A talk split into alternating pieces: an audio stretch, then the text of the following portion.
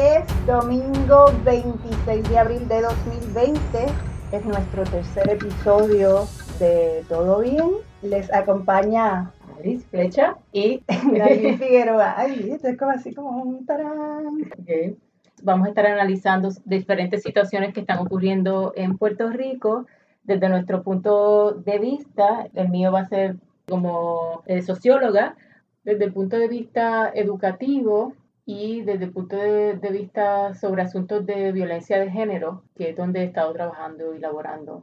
Y yo, pues, como ya he dicho, deben estar hasta la coronilla de escuchar que digo que soy primeramente actriz. También soy productora, soy regidora de escena y todo lo que tenga que ver con las artes representativas. En eso es que me eduqué en la Universidad de Puerto Rico. Ambas somos sanas. Orgullo, yupi. Y pues yo voy a estar hablando desde mi perspectiva de Ednali Figueroa, de lo que me prenda en candela, de lo que me haga sentir orgullosa, de lo que me moleste, de lo que no, y estando a la par con Alice en los asuntos sociales, porque soy parte de una sociedad. Y hablando de sociedad, tenemos a un colaborador, nuestro primer primer colaborador. Ok. Hoy vamos a estar tratando un tema eh, que hemos estado preocupadas en esta semana sobre eh, cómo el gobierno de Puerto Rico ha estado eh, trabajando y ayudando a las personas sin hogar. Exacto, durante la crisis de la pandemia. Y como no tenemos eh, toda esa información, llamamos a nuestro colaborador de hoy, que eh, su nombre es Edwin Otero Cuevas. Él es el director de Desarrollo y Recursos Externos de la Fondita de Jesús, que es una organización que trabaja con personas sin hogar. De ahora en adelante, entonces, Edwin le va a poder explicar un poco más sobre la organización y las cosas que, si es que alguna, el Estado ha estado eh, trabajando con esta población. Hola Edwin. Hola, saludos, gracias por la invitación. ¿Cómo están ustedes? Bien, con mucho calor. Gracias por aceptar la invitación. Cuéntanos lo que tú quieres decir. Ah, como sabemos, ¿verdad? Una vez comienza el toque de queda, la, la población de personas sin hogar no, no estaba contemplada dentro del, del plan. Es que en principio la orden ejecutiva es tan amplia que no se sabía qué era lo que incluía. Ok. Eh, así que hubo, la gobernadora fue aclarando poco a poco, ¿verdad?, qué es lo que incluía, quiénes estaban exentos, quiénes no.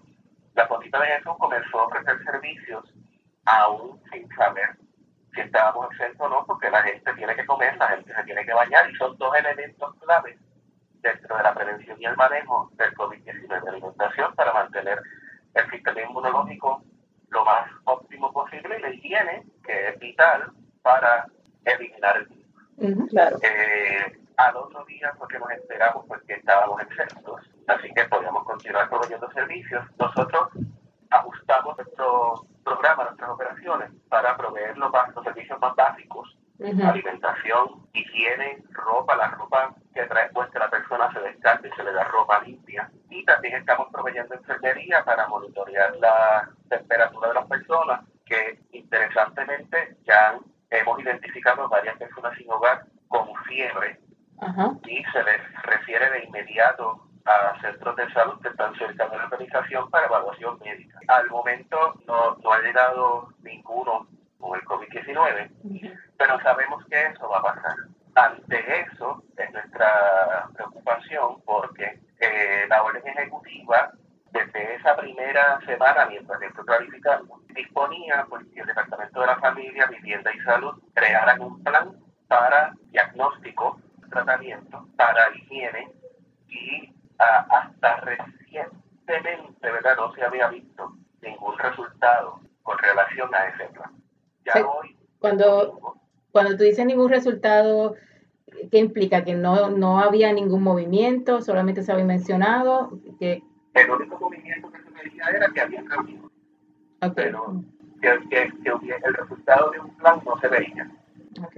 Eh, así que tan reciente como el viernes tuvimos comunicación y ayer de que iban a comenzar a realizar pruebas a personas sin hogar, pruebas rápidas. Según la prensa, iban a comenzar en eh, Río Piedra, por allí cerca del cruce de Receptorio Alto. Ayer en la noche tuve información de que no se realizaron las pruebas. Personas que apoyan ¿verdad? en esa área. Así que entiendo que es información fiel. Pero sí se hicieron en Ponce. ah, ok. Así que tú sepas, hubo, el gobierno se explicó, les dejó de saber antemano de por qué no les hicieron en Río Piedras o no, no hay información sobre, no tienes información sobre eso. No, de eso no tengo información, tengo información de las personas civiles, ¿verdad? No son del gobierno, que eh, apoyan a las personas sin hogar allá en el área. Así que tampoco sé si en Ponce eh, hubo algún caso positivo, pero sí sé que el secretario del Departamento de Salud dispuso camas de hospital para que en caso de que alguna persona sin hogar arrojara un resultado positivo a la prueba del COVID-19, pues se hospitalizara. ok. Y si la persona no quería hospitalizarse, pues eh, proveerían los recursos necesarios para protegerse y por ende pues proteger otras personas también. A mí lo que lo que me preocupa, ¿verdad? Que es bueno que ya hay acción, que es bueno que se están haciendo las pruebas, como en todo el país, ¿verdad? Esto es algo que ha ido surgiendo muy lentamente. Y como salubrista, ¿verdad? Pues tengo que decir que la acción que, que se ha tomado y la velocidad, pues ha sido no, no, no va consono, ¿verdad? Con lo que es la, la emergencia en el país. Pero pues hasta ahora, pues qué bueno, comenzó a las personas sin hogar. No sabemos, ¿verdad? De ningún lugar donde las personas sin hogar puedan hacer su cuarentena, donde puedan aislarse. Sí, está a la disposición de estas camas de hospital, pero si no aceptan ir al hospital, quieren ir a la calle. Ujú, ujú. Entonces, ¿dónde se van a resguardar? El resto de la población, porque tiene los recursos, tiene dónde guarecerse, tiene dónde hacer su cuarentena, tiene, tiene dónde aislarse. Pero estas personas no tienen recursos para resguardarse, a menos que se queden en el mismo lugar donde pernoctan. Pero por esos lugares transitan personas, se supone que todo el mundo esté guardado en su casa, pero sabemos que no es así, Ujú. que hay mucha gente que todavía está en la calle, aun cuando tengan que hacer gestiones de necesidad mayor, esenciales.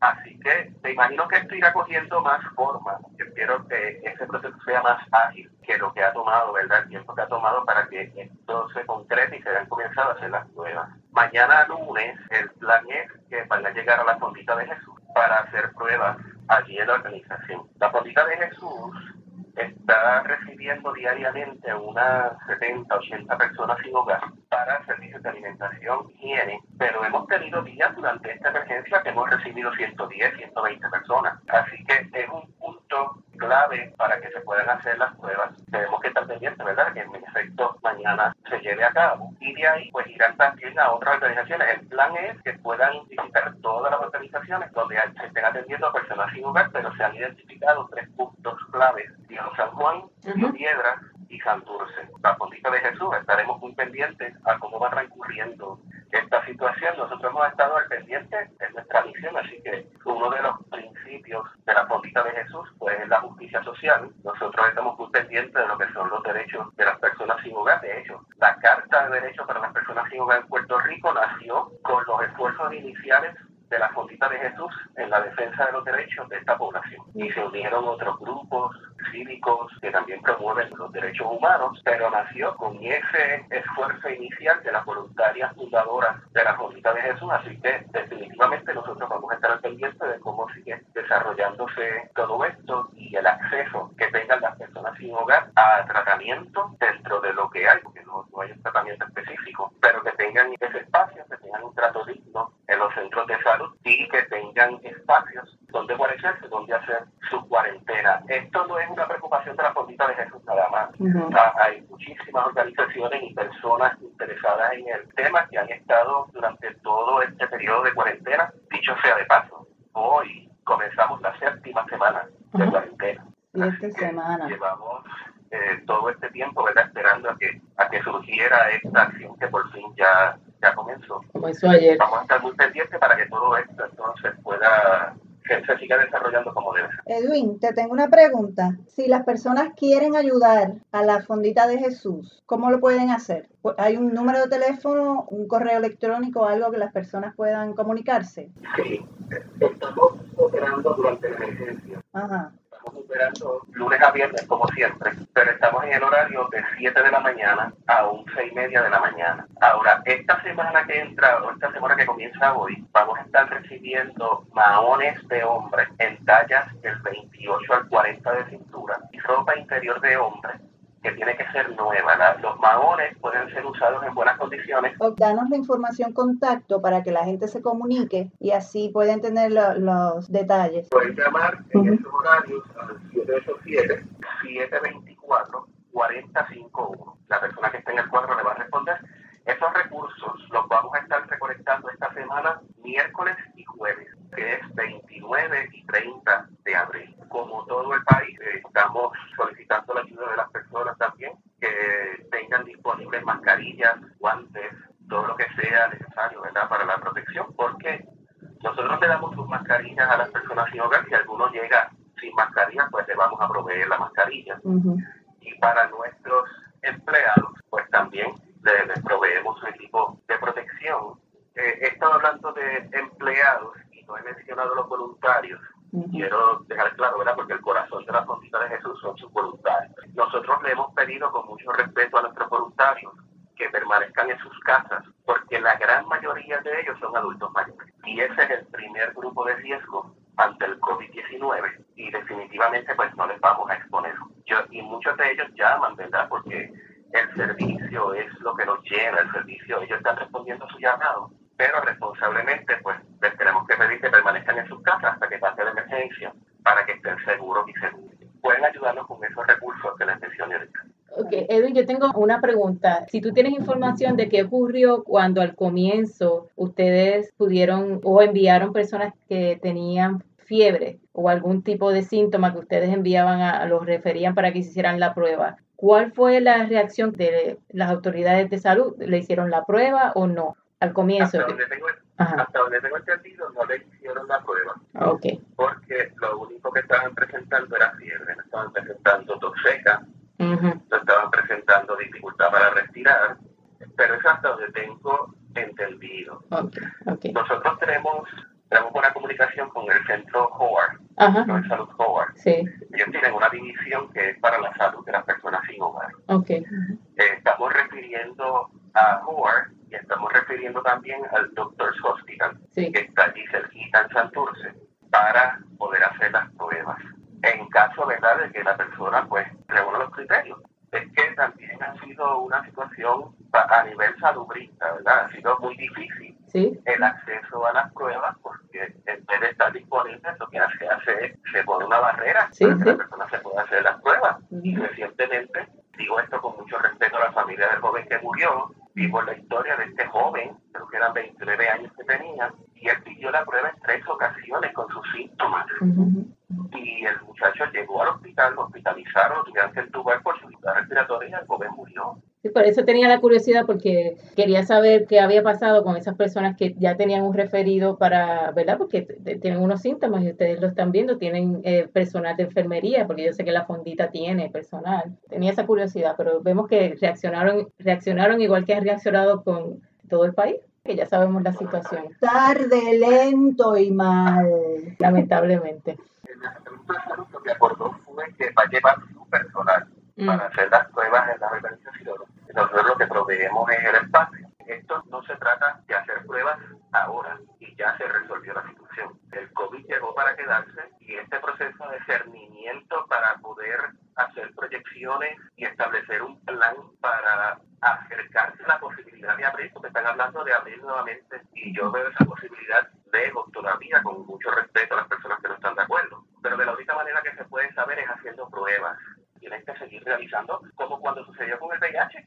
No quieren hacer las pruebas solamente en el momento cuando comenzó la situación y ya, vamos a 30 años más con la condición en nuestras sociedades, se siguen haciendo las pruebas porque es, vital. Esta es la nueva normalidad. Pues mira, Edwin, gracias por habernos dicho que sí cuando te pedimos que fueras nuestro primer colaborador. sigue haciendo lo tuyo y trabajando por el país, que eso es lo que hace falta. Muchas gracias a ustedes por el Gracias, gracias a ti. Gracias, un abrazo. Nos pronto, bye. Bueno, pues ese era nuestro amigo, compañero, colaborador Edwin Otero Cuevas, director de Desarrollo y Recursos Externos de la Fondita de Jesús. Cuando él mencionó lo de las mascarillas a las personas sin hogar, si oyen niños llorando por ahí, pues es que está, es, nuestro vecindario. Es nuestro vecindario y pues los niños y las niñas lloran mucho. Yo era una llorona cuando era chiquita, todavía soy una llorona. Yo lloro por cualquier cosa. Pero lo que iba a decir es que hoy vi precisamente la foto de un, amigo nuestro, David Díaz, que tiene su compañía Fortune Photography, y vi una foto que me, que me tocó el alma. Te digo que soy una llorona, mira, estoy a punto de llorar. de un deambulante, creo que está en el piso, no recuerdo si está sentado en un banquito o en el piso, y tiene una mascarilla. La manera de protegerse es con mascarilla, pero pues cuando no tienes un hogar. Una da por sentado que una está en su casa, pues estoy encerrada, uy, qué, qué, qué problema. Pero también cuando a una le gusta estar en su casa, pero hay que ponerse también en los zapatos o no zapatos de alguien más la situación de las personas sin hogar, yo me sospecho que se va a recrudecer aquí en Puerto Rico se continúa las personas no trabajando, no recibiendo ingresos, hay una vulnerabilidad, hay personas que ahora tienen casa, pero si no pueden pagar las rentas, que por ejemplo eso es una de las áreas que el gobierno no ha dado ningún tipo de alivio, no ha parado a los bancos, no ha parado a los dueños, no ha emitido ninguna orden ejecutiva, que a nuestra gobernadora le encantan las órdenes ejecutivas. A, la, a la gobernadora de Puerto Rico, a mía no es. Pues en estos momentos la gobernadora de Puerto Rico no ha emitido ninguna orden que vaya dirigida a tratar de, proteger a, ese sector que es vulnerable, ¿verdad? Así que las rentas, yo creo que va a haber un momento dado que va a haber un problema en cuanto a que las personas puedan tener hogar. Vamos a, seguir observando cómo sigue moviéndose y ocurriendo aquí en Puerto Rico. Eh, otra cosa que nos gustaría... Teníamos, teníamos otros temas pendientes, pero era mejor darle el tiempo necesario a Edwin y para que se pudiera hablar de esto, porque en realidad no se habla y una no lo piensa. Yo aquí eh, atribuyéndome decisiones ejecutivas, voy a decir que nuestro tema de hoy era esto.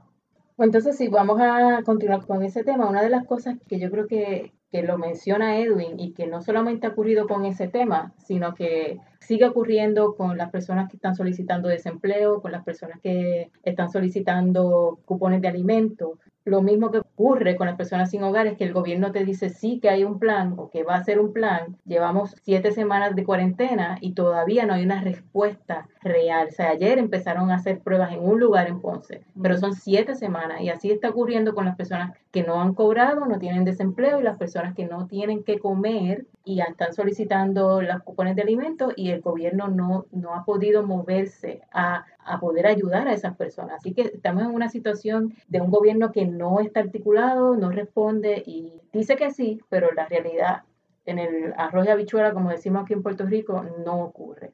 Y es de preocupar lo que estamos viviendo en este tiempo. Y, voy a aprovechar, esto aquí, colaboradores sin que, se, sin que lo sepan, una amiga de las redes sociales que nos conocimos en persona. Yo me copié algo que ella puso aquí porque hablando de lo de alimentar, está el asunto de los comedores escolares que se decidió que no se iban a abrir. Y lo que hizo el gobierno fue donar ese dinero a entidades sin fines de lucro, incluido está el Banco de Alimentos, que no dan abasto porque no hay manera de repartir todo eso, se les cayó el cuadro telefónico, leí ayer. Y entonces esta cosa acomodaticia, y ella escribió, el gobierno como si lo dijera el gobierno. No abro los comedores escolares porque no hay quien esté dispuesto a trabajar y o tengo que garantizar la salud de todos. El gobierno también. Voy a abrir la economía porque hay mucha gente dispuesta a trabajar y eso se puede hacer siguiendo protocolos de seguridad. ¿Qué es la que? Siguiendo esa noticia del Banco de Alimentos, de la noticia que leí, ellos mencionan, el gobierno le dio, yo creo que fue cuatro paletas de alimentos y ellos están diciendo, mira, esas cuatro paletas de alimentos no, nos dieron ni para siete días en que nosotros hemos estado aquí intensamente repartiendo comida a las personas que vienen desesperadas porque no tienen que comer. Nosotros no comemos una vez al día, el ser humano come mínimo tres veces, o verdad, si está en una situación crítica, pues a lo mejor alguien come una vez al día, pero eso no es lo que es lo mejor para el sistema, para nuestro sistema de salud. Leí, te interrumpo, hace un rato leí un papá que es diabético y necesita insulina y él no se compró su insulina porque necesitaba el dinero para comprar alimentos. O sea, estamos en esas aquí. Y no puede ser, no puede ser, no Y- me hagan hablar con la y el, L. go- y el gobierno no da eh, una orden ejecutiva para poner a su departamento de, de educación a trabajar, para poner a su departamento de De desempleo tra- departamento de 24/7 trabajo. como hizo la orden ejecutiva para que trabajaran los préstamos. Sí, es, es- es una cosa que, que todo bien, hay que decir. Me, me estoy prendiendo en candela, me estoy prendiendo en candela, vamos a dejarlo aquí, vamos a seguir tratando, gracias a la gente que ha seguido nuestro podcast. Ay, vamos a dejarlo hasta aquí, o ya, no puedo más. Ya, Bueno, nos vemos hasta la próxima semana y un abrazo grande.